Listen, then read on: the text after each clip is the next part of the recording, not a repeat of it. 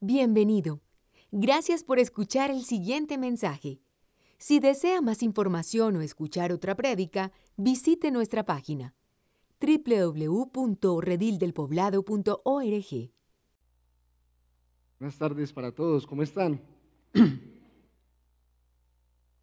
Eh, la fecha del día de ayer es una de esas fechas que habla por sí sola, cuenta toda una historia. 11 de septiembre. Ya se cumplieron 20 años de esa efeméride que cambió para siempre nuestra historia reciente. Y yo sé que en muchos de los que estamos aquí el recuerdo todavía es muy vívido, muy fresco. El secuestro de cuatro aviones norteamericanos a manos de terroristas islámicos. El colapso de las Torres Gemelas en la ciudad de Nueva York. El atentado contra el Pentágono. Y otro atentado frustrado en los campos de Pensilvania cerca de 3.000 muertos. Desde entonces, el hemisferio occidental ha sentido que el mundo no es un lugar seguro. Se generalizó la sensación de amenaza, de inseguridad constante. La tensión es lo que ha dominado las relaciones internacionales en las últimas dos décadas. Y el temor se ha apoderado de muchísimas personas tal vez algunos de nosotros también. La pregunta que resuena en el fondo es esta. ¿Quién puede ponernos a salvo? ¿En quién podemos confiar nuestro cuidado? Esa es la pregunta de fondo. Y el día de hoy nos vamos a adentrar en un texto que resuelve esta profunda inquietud y que espero que nos pueda animar con la seguridad que nuestros corazones anhelan y necesitan. Entonces acompáñenme por favor a ese texto, está en el capítulo 8 del Evangelio de Lucas.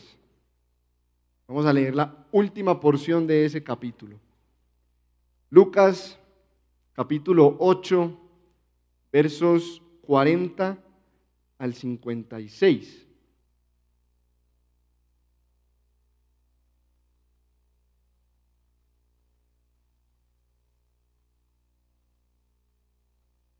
Dice así la palabra del Señor. Cuando Jesús regresó, la multitud se alegró de verlo, pues todos estaban esperándolo. En esto llegó un hombre llamado Jairo, que era un jefe de la sinagoga. Arrojándose a sus pies, a los pies de Jesús, le suplicaba que fuera a su casa, porque su única hija, de unos doce años, se estaba muriendo. Jesús se puso en camino y las multitudes lo apretujaban. Había entre la gente una mujer que hacía 12 años padecía de hemorragias, sin que nadie pudiera sanarla. Ella se le acercó por detrás y le tocó el borde del manto, y al instante cesó su hemorragia. ¿Quién me ha tocado? preguntó Jesús. Como todos negaban haberlo tocado, Pedro le dijo, Maestro, son multitudes las que te aprietan y te oprimen. No, alguien me ha tocado replicó Jesús, yo sé que de mí ha salido poder.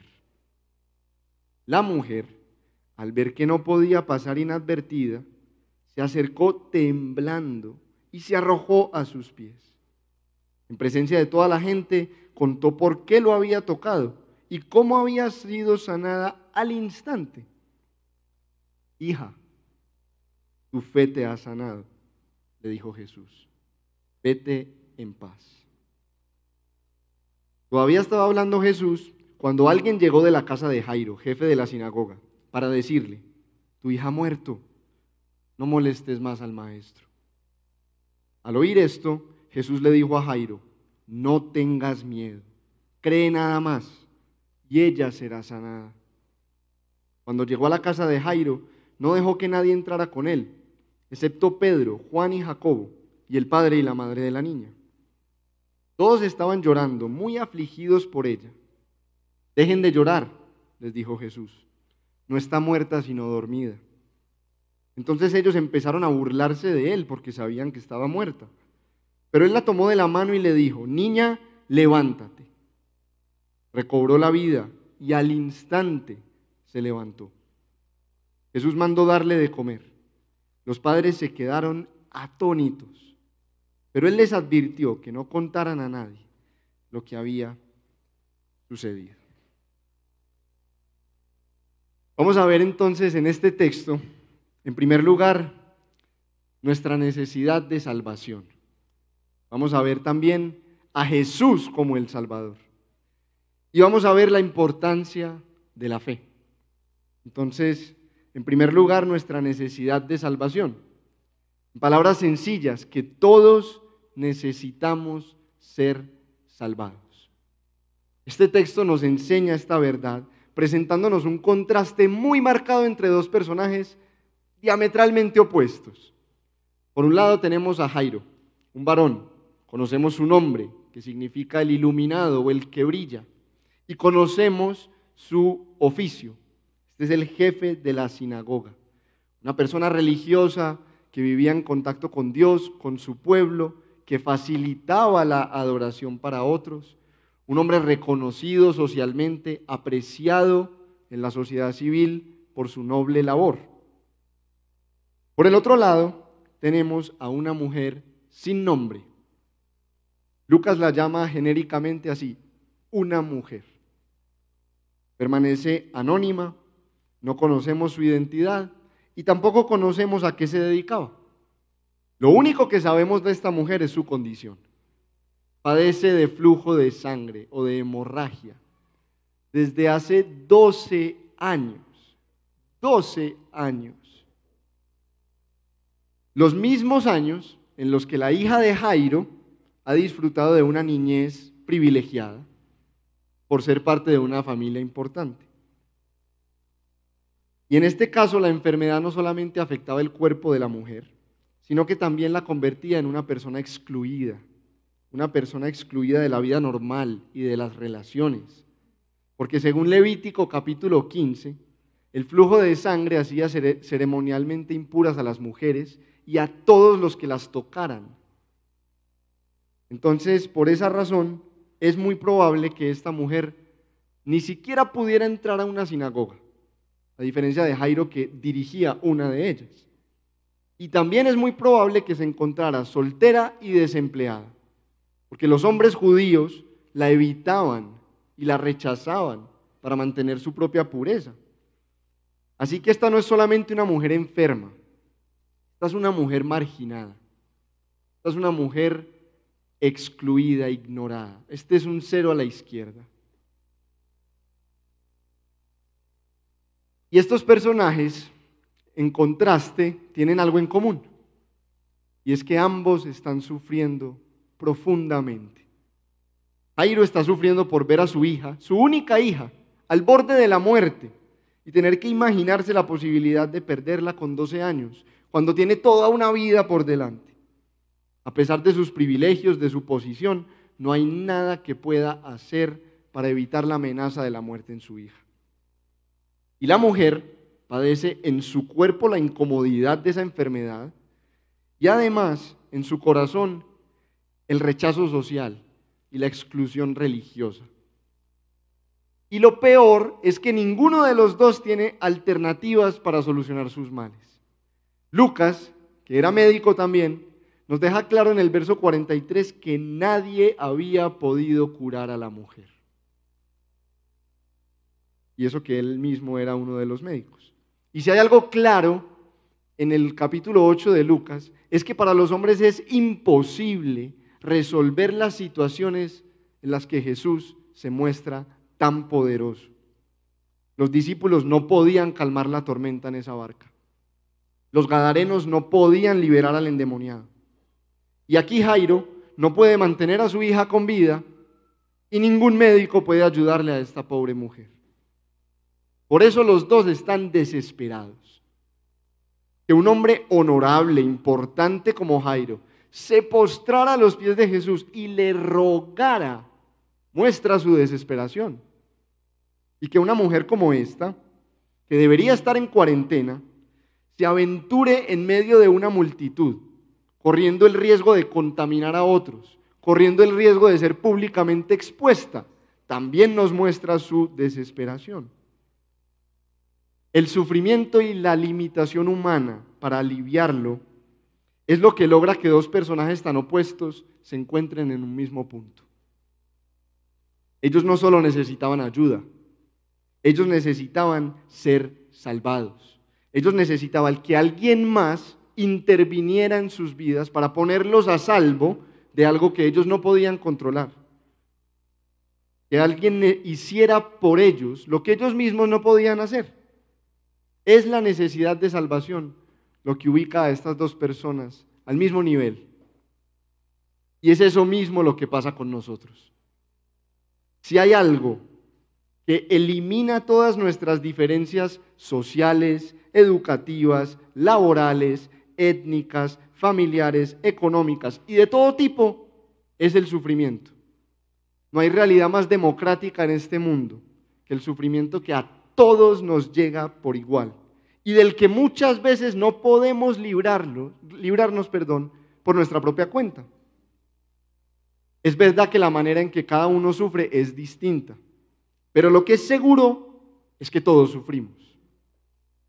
Bien sea por las consecuencias del llamado mal natural, una tormenta, un huracán, fenómenos de la niña, terremotos, derrumbes, sequías, plagas, pandemias, la opresión demoníaca, con todos sus efectos deshumanizantes, la enfermedad, la marginación social, el desempleo, la exclusión religiosa o la muerte misma, por la razón que sea, todos sufrimos y todos necesitamos ser salvados porque no podemos evitarlo y porque no podemos aliviarlo por nosotros mismos.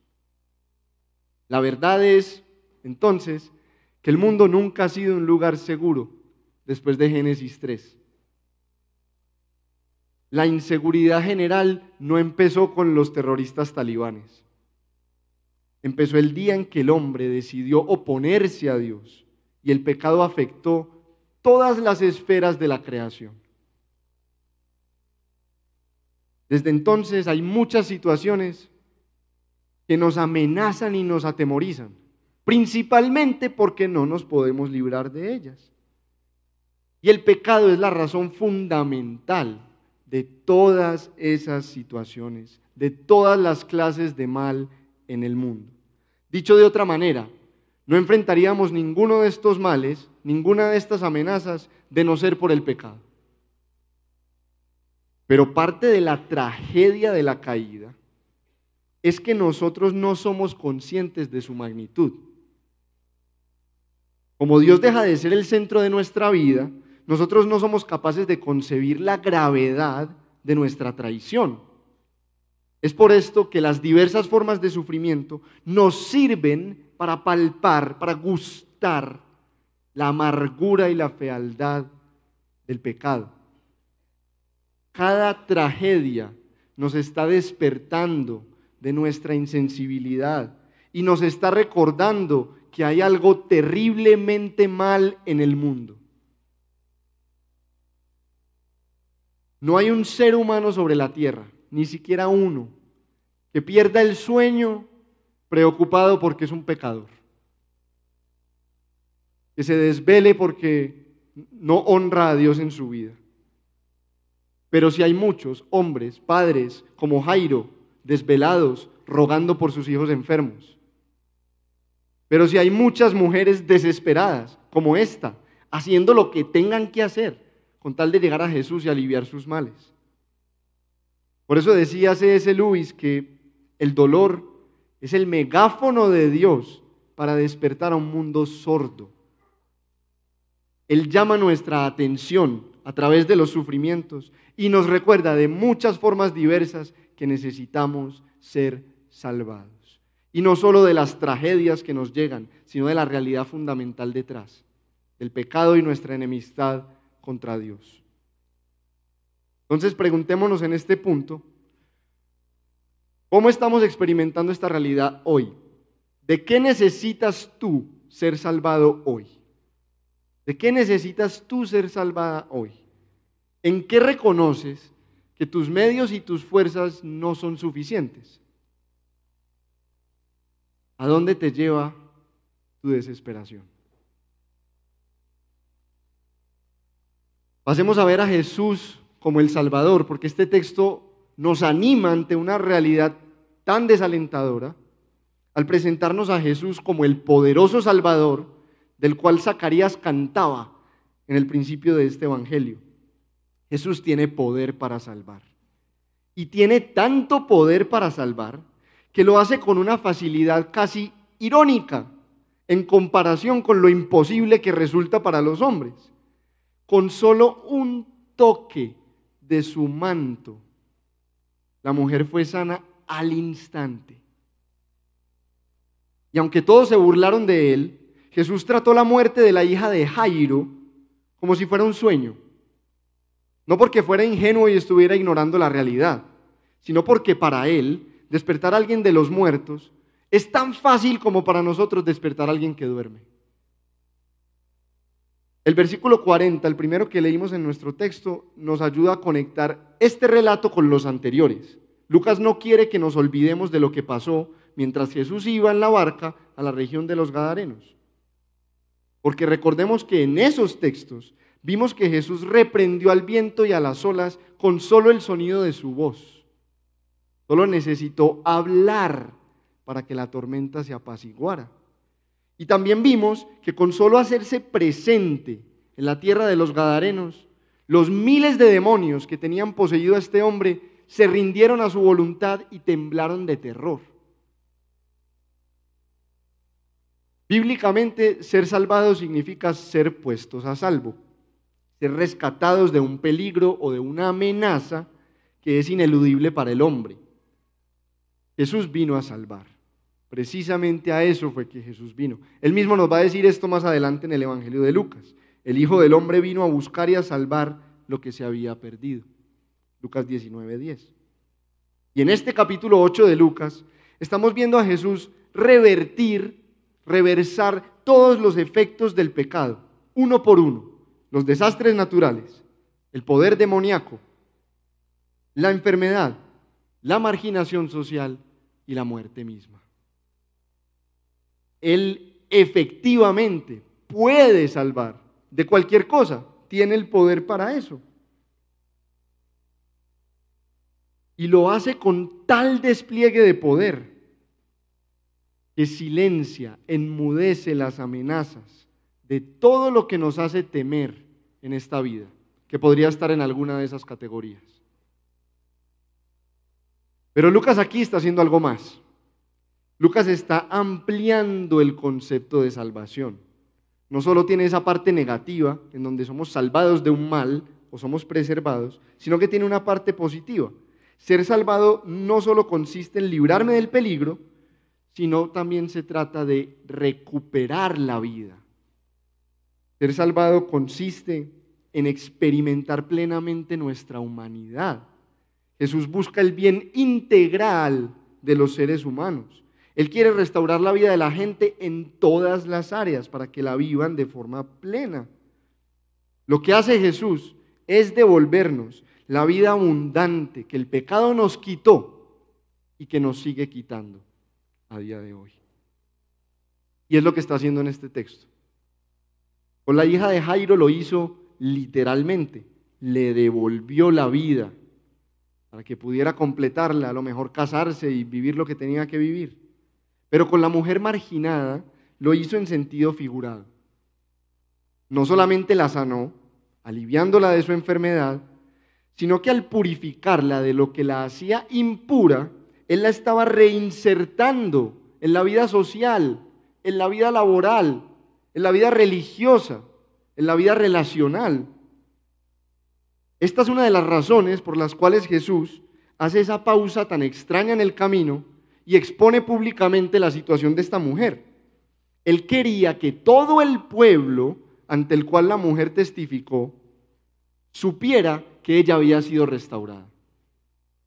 Jesús quería vindicar a esta mujer delante de los ojos de todas las personas para que nadie la siguiera rechazando. Ya que Él la había aceptado y la había limpiado, Jesús quería que todos supieran que ella era bienvenida de vuelta y que nadie tenía derecho a seguirla rechazando. Como si esto fuera poco, la llama hija, cosa que no hace con ninguna otra mujer en toda la Biblia. Quería dejarle claro que ella era aceptada por Jesús para que pudiera irse en paz. Aquí tenemos que hacer un paréntesis para reforzar este punto de cómo Lucas está ampliando el concepto de salvación. Si ustedes tienen la Biblia, la, versión de la Biblia, la nueva versión internacional, ustedes deben notar que en los versículos 47, 48 y 50 se menciona la palabra sanada. Y algunos de ustedes se van a dar cuenta que sus Biblias tienen un asterisco en algunas instancias de esa palabra. Probablemente van a ver una nota al pie de página o una nota en algún lugar donde se les dice que esa palabra es la traducción de un término griego que también significa salvación y que de hecho es el uso mayoritario que Lucas le da en su evangelio. Él usa esta palabra, salvación, esta misma que nosotros vemos aquí como sanado, sanada, más que ningún otro evangelista. Y nos muestra que había una realidad más allá de la sanidad a la que Jesús estaba apuntando.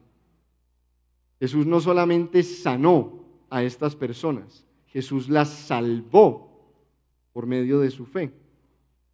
Las palabras que le dijo a la mujer con flujo de sangre, vete, tu fe te ha sanado, son exactamente las mismas en el original que le dijo a esa mujer pecadora en el capítulo 7, en casa del fariseo, cuando el fariseo la estaba juzgando. Vete, vete en paz, tu fe te ha salvado. Si ustedes se devuelven en su Biblia y tienen la nueva versión internacional, van a ver ahí en Lucas 7:50 que la nueva versión traduce salvado, aunque es la misma palabra que acabamos de ver en nuestro texto como sanado. Tiene más sentido que en un contexto donde claramente se habla de pecado, Lucas use la palabra, o, los traductores usen la palabra salvación en lugar de sanidad. Pero en nuestro texto hay una curiosidad. En el versículo 47, cuando dice que la mujer había sido sanada al instante, esa palabra sanada es diferente a esta que les estoy mencionando. La del verso 48, que tiene el asterisco, hija, tu fe te ha sanado, es la misma de Lucas 7:50. Lo que quiero decir, sin especular demasiado con esto, es que hay un aspecto más amplio de la salvación que se alcanza por la fe, que va más allá de la simple sanidad a la que Lucas estaba haciendo referencia aquí. Cerramos ahí el paréntesis y preguntémonos, ¿de qué manera te hace falta más vida? ¿De qué manera tu experiencia de vida es limitada por el pecado o cualquiera de sus efectos? ¿Por qué no te acercas al poderoso Salvador que tenemos en Cristo? Pasemos a ver la importancia de la fe, porque según Jesús es por esa fe que somos salvados. Ni Jairo ni la mujer con flujo de sangre están ante Jesús por simple casualidad. En este punto del ministerio de Jesús, su fama se encontraba en efervescencia. Ya vimos que la multitud lo recibió aclamándolo con alegría. Los milagros que hacía y las enseñanzas que compartía lo tenían en el centro de atención. Lucas nos dijo en el verso 1 de este mismo capítulo 8 que Jesús había pasado por casi todas las aldeas de Galilea predicando en las sinagogas. Es probable que Jairo ya conociera a Jesús desde antes, cuando estuvo enseñando en su sinagoga. Seguramente Jairo, un hombre piadoso, un hombre de fe, ya había reunido a los ancianos de la sinagoga y habían orado por su hija, sin éxito. Por eso cuando escucha que Jesús regresa, sale corriendo, se postra a sus pies y le ruega que sane a su hija. La mujer, según nos cuenta Mateo y Marcos, en el relato paralelo de esta misma narración, se acercó a Jesús cuando escuchó hablar de él. Marcos 5:27. O sea que tanto Jairo como la mujer con flujo de sangre sabían lo suficiente acerca de Jesús como para creer que Él podía hacer algo por ellos. No fue solo el sufrimiento, ni la limitación humana, ni la desesperación lo que los llevó a Jesús. También fue su fe, la confianza que tenían en Él. Mateo y Marcos van más allá y nos dicen en esos mismos relatos paralelos que la mujer tocó el manto de Jesús pensando para sí misma, si tan solo toco su manto, seré sana o salva, depende de la versión que tengan. Ambos tenían fe y ambos fueron salvados por ella. Sin embargo, la fe de la mujer necesitaba un ajustico, la fe de la mujer necesitaba ser corregida. Ella tenía una idea como muy rara acerca de Jesús y de su manto sobre todo, probablemente influenciada por ideas paganas o helenistas. La mujer creía que podía relacionarse con Jesús como si él fuera, un, como si él fuera una especie de objeto mágico, como si él fuera un talismán que hay que frotar para que libere todo su poder sobrenatural. Y aunque sabemos que ese pensamiento es erróneo, Jesús no rechaza a la mujer, ni la desprecia por eso, ni siquiera la regaña. Al contrario, ya vimos que públicamente la estaba exaltando y la estaba reconociendo por su fe, además de que le concedió la sanidad. Nosotros leímos que ella se acercó a Jesús por detrás. Ella no quería hacer lo mismo que Jairo y ponerse enfrente de todo el mundo. Su acercamiento fue furtivo, escondida entre la multitud. Pero Jesús se da cuenta de que de él ha salido poder y hace esta pregunta absurda. ¿Quién me ha tocado? La pregunta es absurda porque Lucas ya nos había dicho que la multitud apretujaba a Jesús. Por eso es que Pedro le responde de esta manera, como queriendo decir, maestro, ¿cómo así que quién te ha tocado? Te está oprimiendo la multitud, te tocaron todos y te han tocado una y mil veces. La pregunta más bien es, ¿quién no te ha tocado? Pero Jesús sabe que esos toques fueron involuntarios y casuales. Y Jesús sabe que alguien, una persona, entre esa multitud, lo tocó intencionalmente. Como dijo Agustín de Hipona, muchos son los que se acercan a Jesús y aún lo tocan, aunque empujados por la multitud. Pero solo el tacto de la fe sirve como un conductor eléctrico para sacar virtud de Cristo. La mujer no solamente se chocó accidentalmente con Jesús, la mujer fue a Él a propósito y lo tocó queriendo sacar algo de Jesús. Esta es otra razón por la cual Jesús la expone en público.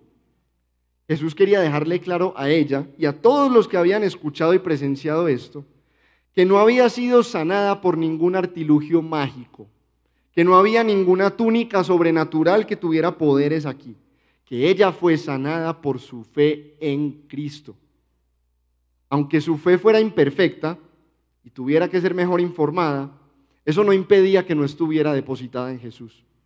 Finalmente la mujer se acercó a él y tocó su manto.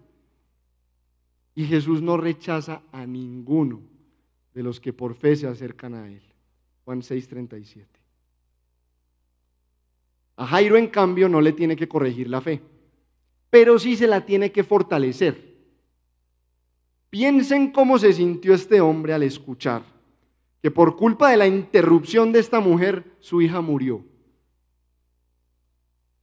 La información que le trae el mensajero es completamente devastadora. Tu hija ha muerto, no molestes más al maestro. Eso tenía un mensaje subliminal que decía, Jesús podrá sanar enfermos, pero ya la muerte es otra cosa.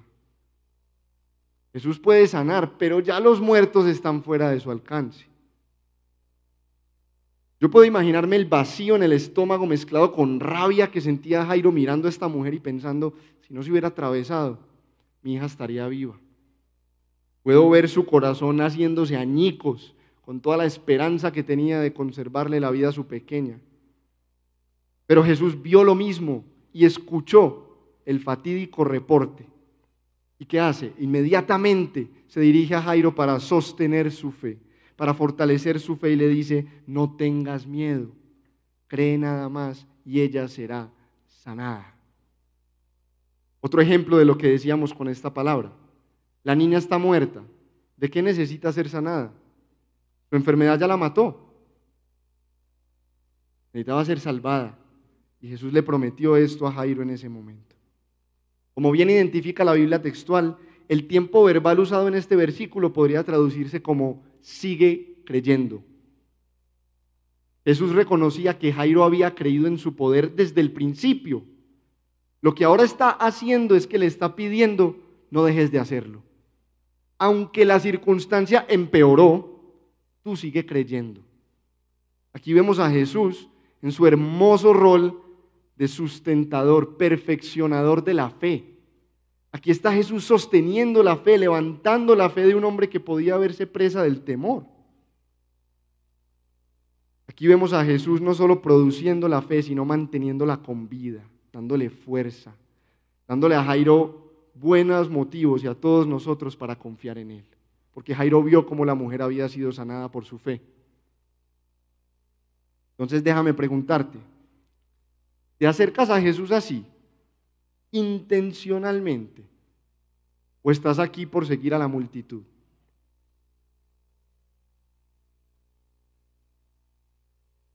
¿Estás buscando por la fe a Jesús para tu propia alma? ¿O estás aquí tocándolo porque todos te empujan? ¿Cómo puedes corregir tu fe? ¿O cómo puedes fortalecer tu fe? En conclusión, todos necesitamos ser salvados. Cristo es el poderoso Salvador que vino precisamente a ponernos a salvo y a devolvernos la vida. Solo debemos tener fe y confiar para ser salvados.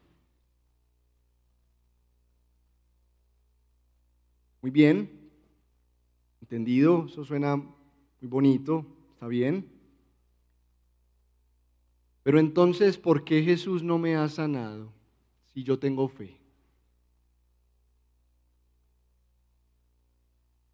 ¿Por qué mis familiares siguen enfermos? ¿Por qué mis seres queridos han muerto a pesar de que oré por ellos con mucha fe? ¿Por qué siento que me falta tanta vida? ¿Acaso mi fe no es suficiente? ¿O es que Jesús no es tan, tan, tan confiable?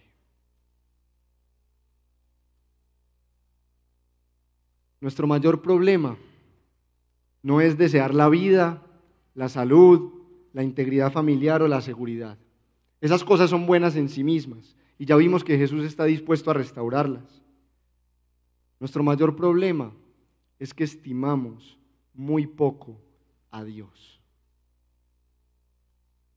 De tal manera que estaríamos satisfechos teniendo salud, realización, familia y seguridad, incluso sin tener a Dios. La esencia de todo nuestro pecado es que menospreciamos a Dios.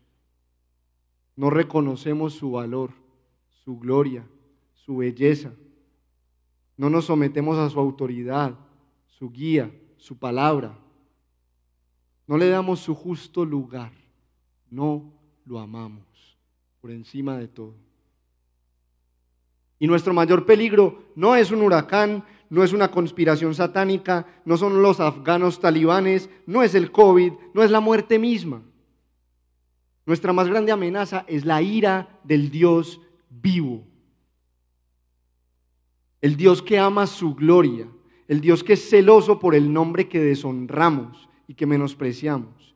Horrenda cosa es caer en manos del Dios vivo. Dice la Biblia para acentuar este punto. Y por eso es que el Evangelio es una buena noticia para nosotros. En su primera venida, Jesús vino a salvarnos de la culpa de nuestro pecado y de la ira de Dios que ese pecado merecía para reconciliarnos con Él. Lo hizo muriendo en una cruenta cruz, siendo perfectamente inocente, en lugar de nosotros pecadores, para darnos vida eterna. una vida que no puede ser disminuida, que no puede ser estorbada, que no puede perderse ni limitarse, una vida que es inmune ante todas las tragedias.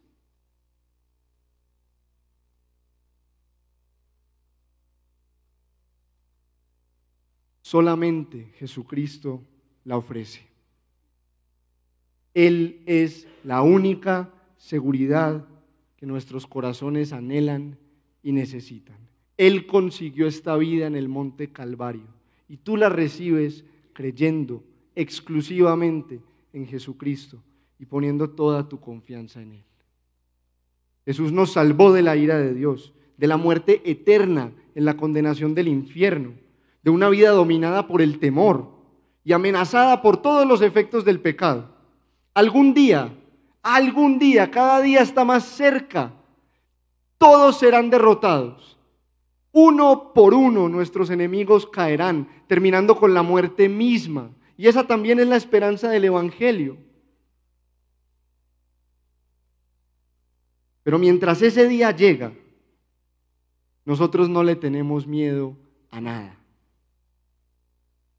Mientras ese día llega, nosotros no le tenemos miedo a los desastres naturales, a los demonios, a la enfermedad, a la marginación o a la muerte. Y mientras ese día llega, toda sanidad, toda liberación, todo milagro que Dios obre, estará apuntando anticipando esa última salvación, esa completa liberación. Porque si es verdad que Dios sana y puede sanar hoy, y si es verdad que Dios libera y puede liberar hoy, y si es verdad que Dios puede enmudecer al más ruidoso huracán, pero todo lo que haga mientras Él establece completamente su reino en la tierra, nos estará apuntando a esa realidad. No le tenemos miedo a nada de eso aunque pueda llegarnos y aunque pueda hacernos sufrir, estamos a salvo. No pueden separarnos de Dios. Nuestra seguridad y nuestra satisfacción en esta vida. Y Él está de nuestro lado, a nuestro favor. Nada ni nadie puede sostenerse en nuestra contra. ¿quién nos apartará del amor de Cristo? ¿La tribulación o la angustia, la persecución, el hambre, la indigencia, el peligro o la violencia? Así está escrito. Por tu causa siempre nos llevan a la muerte, nos tratan como ovejas para el matadero. Sin embargo, en todo esto somos más que vencedores por medio de aquel que nos amó. Pues estoy convencido de que ni la muerte, ni la vida, ni los ángeles, ni los demonios, ni lo presente, ni lo porvenir, ni los poderes, ni lo alto, ni lo profundo, ni cosa alguna en toda la creación podrá apartarnos del amor que Dios nos ha manifestado en Cristo Jesús nuestro Señor. Bendito sea Él Para terminar, quiero invitarlos a pensar en algunas aplicaciones y quiero hablarle primero a las personas que nos están visitando o que nos están escuchando y que no son creyentes, que no se describirían a sí mismos como cristianos. Quiero hablarte a ti, querido amigo, querida amiga, y tristemente decirte que los sufrimientos serán inevitables. En esta vida vas a sufrir. Tal vez ya te ha tocado sufrir alguna parte de eso. Lo que quiero decirte es que solo en Jesús tienes salvación. Fuera de Él, no solamente vas a tener que sufrir por causas naturales, espirituales, físicas o sociales, sino que vas a tener que enfrentar su ira eterna en el infierno. Tú piensas que tienes libertad en tus pecados, que vives muy bueno la vida, antes la estás perdiendo y por eso quiero a ti invitarte a que vengas hoy y te arrepientas ante los pies de este Salvador que está más que dispuesto a recibirte y a darte la vida que te estás perdiendo. Finalmente quiero hablarnos a nosotros, creyentes, hermanos, a ti cristiano, a ti cristiana, estás seguro en Cristo. No tienes que temerle a nada. Podrán llegar, podrán llegar el desastre natural, la opresión espiritual, la enfermedad y la muerte, pero no pueden dañarte de forma definitiva. No pueden separarte de la mano todopoderosa de Dios, no pueden hacerte caer de ahí, no pueden separarte de su amor. Ya te libró Jesucristo del peor de los males, yendo hasta la muerte por ti. Te va a encargar de librarte de todos los males inferiores y te ha demostrado que puedes confiar en Él, entregarle toda tu vida a Él, con la garantía de que no la perderás sino que la ganarás. Escuchemos las palabras de Jesús. No temas, cree nada más. ¿Qué pasaría si nosotros escuchamos estas palabras hoy? Podríamos ser como nuestra querida Luz Day, 11 años enferma. Así alcanza esta mujer. Y a día de hoy Dios le ha dicho, no te sano.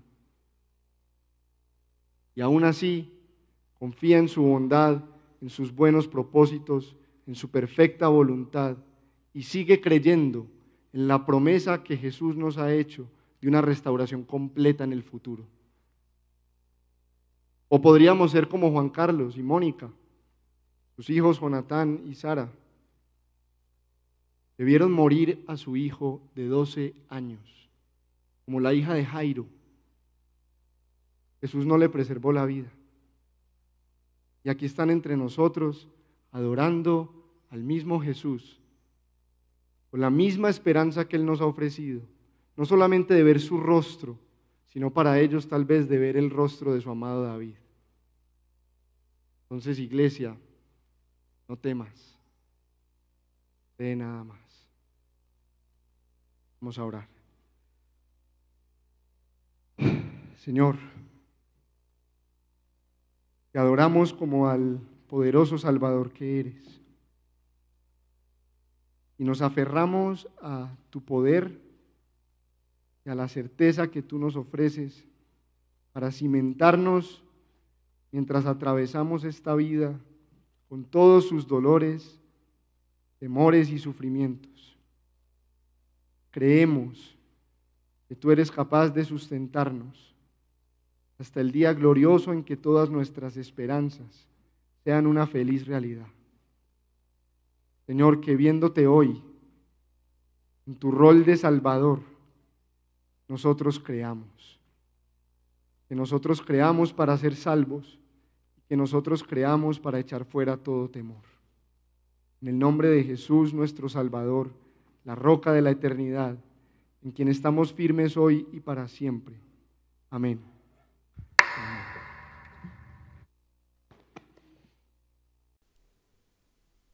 Esperamos que este mensaje haya sido de edificación para su vida. Si desea más información sobre nuestra comunidad, visítenos en nuestra página www.redildelpoblado.org.